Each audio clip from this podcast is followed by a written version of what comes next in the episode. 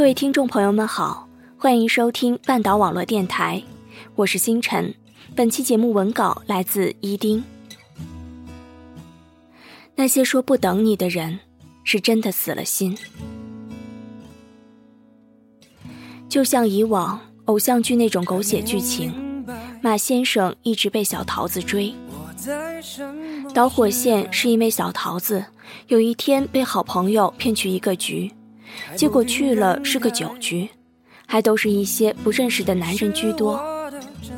因为碍于情谊，小桃子没有急于脱身，但一来二去就被灌得有点迷迷糊糊。就在酒局结束后，晚上十点多十一点，马先生碰上了被两个男人强行拉上车的小桃子。小桃子喝多了，浑身无力，挣扎不开。马先生远远没法确认，就粗着嗓子喊：“桃子！”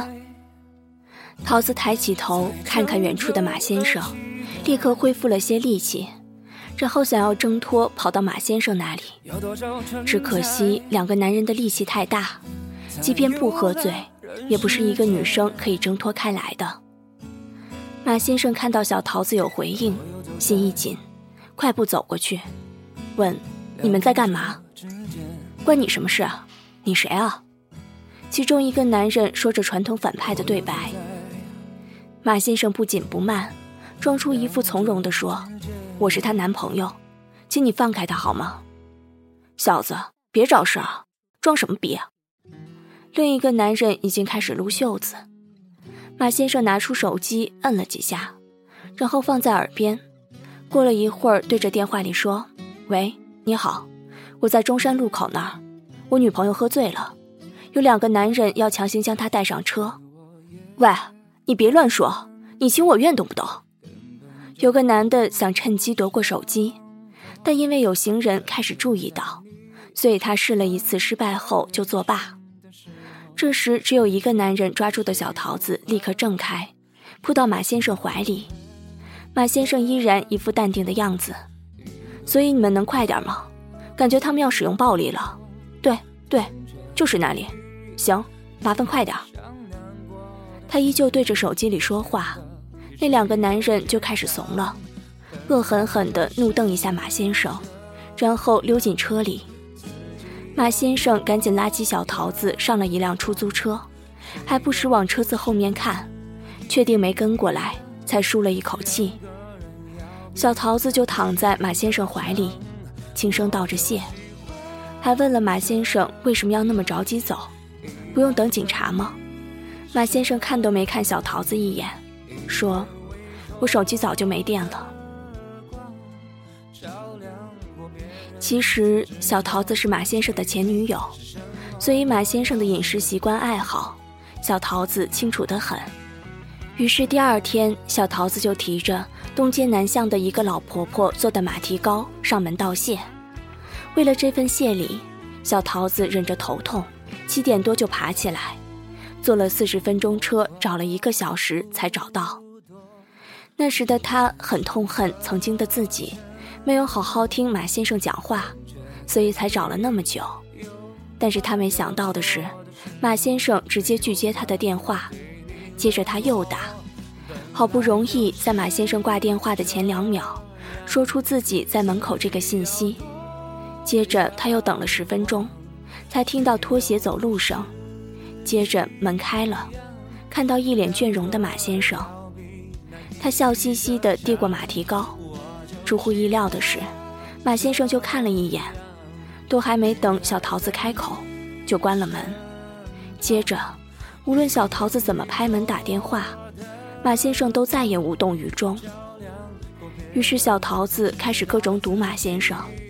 他知道马先生会在晚上一定的时间内出门买夜宵，他就买好宵夜在那里等。结果马先生都不看他一眼。他打听到马先生有一些局，他就厚着脸皮去，而且强行坐在马先生旁边。整个局下来。马先生和每个人都说过话，除了小桃子。马先生就像会变脸一样，跟别人都是笑着说话的，但一旦对着小桃子就是冰块脸。小桃子依然没有放弃，他买了一个两千多的机械键盘，是马先生一直不舍得买的。小桃子打算作为生日礼物送给马先生。马先生的生日从来都是低调着过，收收个别人的礼物以及红包。就算过了生日，只是小桃子知道，马先生生日的时候一定会去喝酒。于是他拿着礼物，找到了离马先生家最近的酒吧。之所以是最近的酒吧，其实也是因为马先生对家的归属感，说白了就是很懒。小桃子走进酒吧，通过昏暗的灯光，找到了一个人独饮的马先生。他喊了一下。马先生抬头看看他，吃惊到愣住了。这时，小桃子把礼物拿到马先生面前，马先生的两眼变得湿湿的，轻微咳嗽一下，似乎是要开开嗓，调节情绪。但马先生还是有点没控制住，说：“谢谢，但我不要，也请你别再烦我。”话音一落，小桃子呆住了。整整凝固了一分钟，他抄起手中的键盘往地上一摔，指着马先生问：“你凭什么这么对我？我都这样卑微了，还不够吗？关我事。”马先生喝了口酒，微微侧头，用余光看着小桃子：“我真是浪费感情了，你变了。我真他妈两千多自己拿去花，也不该浪费在你这种人渣身上。”小桃子被这句提问呛了一下，怒火烧得更旺。此时酒吧里的人都往这边看了过来。小桃子转身想走，怕丢人，但是他还是问了一句：“你为什么要这样？是在报复我吗？”“不，我害怕的是你的辱骂和伤害。”马先生不温不火，低头看着自己的酒杯。完全不顾跑着离开的小桃子，然后马先生依然喝着自己的酒，只是心又开始揪得紧紧的，举酒杯的手开始颤抖，泪水也有点止不住了。马先生在那晚送小桃子回家了，他一直把小桃子送到家门口，小桃子家门前坑坑洼洼的。再加上下了雨，十分不好走。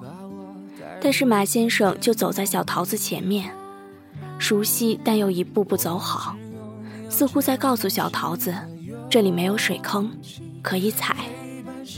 他知道，小桃子没有记性，走过多少次的路都会忘。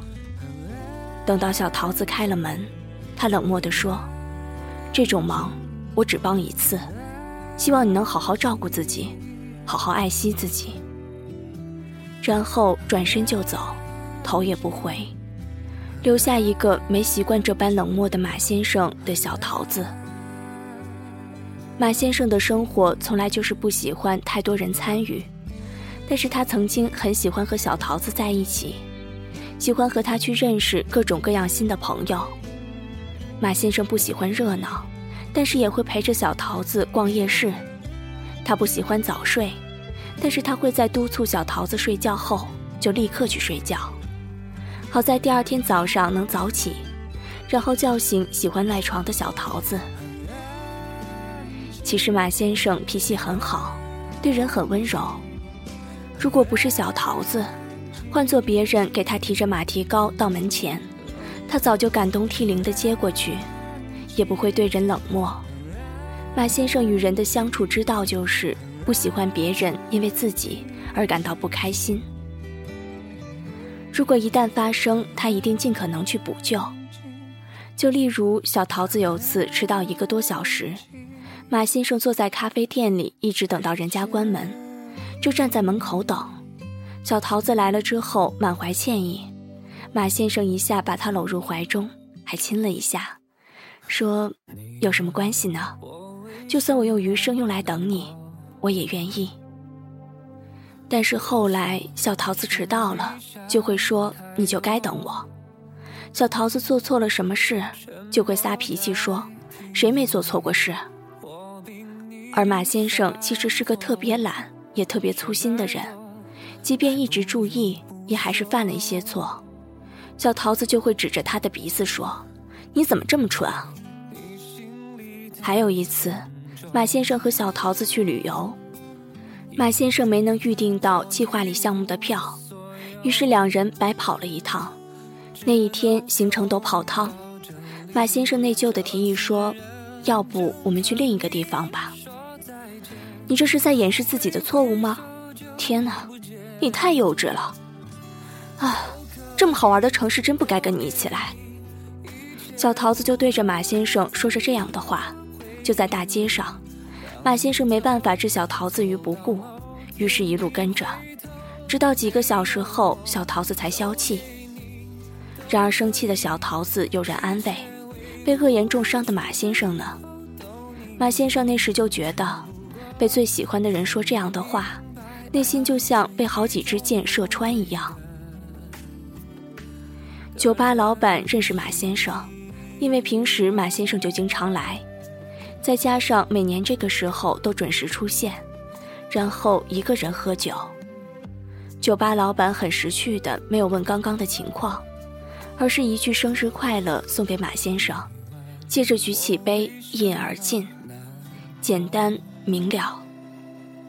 马先生接受这份好意，也一饮而尽，酒精作用下情绪反而好了。其实马先生总是一个人在酒吧里过生日是有原因的，一是因为马先生本来就不爱热闹，二是因为小桃子总是和他闹分手，一来二去的冷战，刚好就错过了每一次马先生的生日。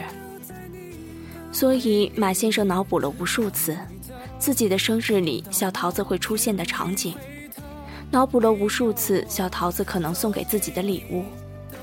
但却没想到，偏偏是在分手后，这样的场景才终于实现。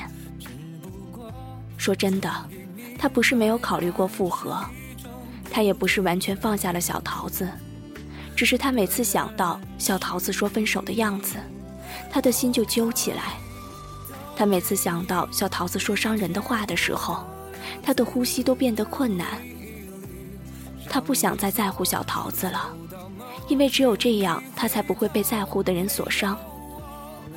他希望能早日不再喜欢小桃子，这样他也不用处在喜欢和不能在一起这个矛盾之中。最重要的是，他不想再见到小桃子了，因为那个人在他心底扎了很深很深的根，但他却放弃等待。虽然他说过，余生都用来等你这种话。只是这个时候，他想好好爱自己。的人